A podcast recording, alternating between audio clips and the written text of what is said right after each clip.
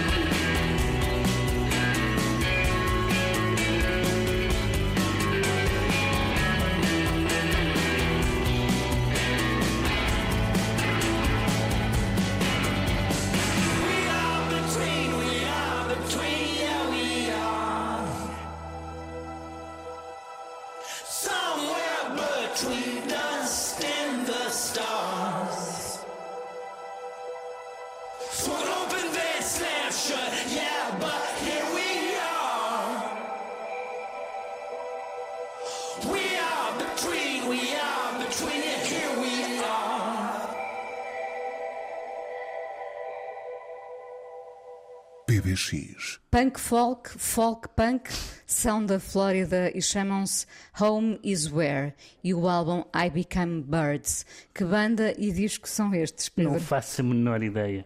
Aliás, eu estive a ver as, eh, para, para escolher um, um- um disco, uma canção neste caso, para, para este programa. Estive a ouvir as coisas que saíram recentemente e todas elas me, me desinteressaram muito, não aconteceu nada. E ontem, em desespero de causa, comecei a ver eh, álbuns de estreia. Isto na verdade não é bem um álbum, porque isto é, são, é mais um EP em termos de duração, mas eles chamam-lhe um álbum à mesma.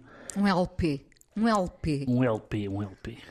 Eh, e, e então eh, eh, é um, é um, eu não sei bem o que é isto. Isto é o que me pareceu imediatamente quando ouvi foi que era um, uma espécie de banda de tributo aos Neutral, Neutral Milk Hotel, de tal forma é parecido.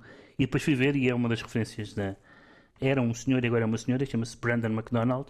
Aliás, essas questões de género e de disforia e de transição estão muito presentes.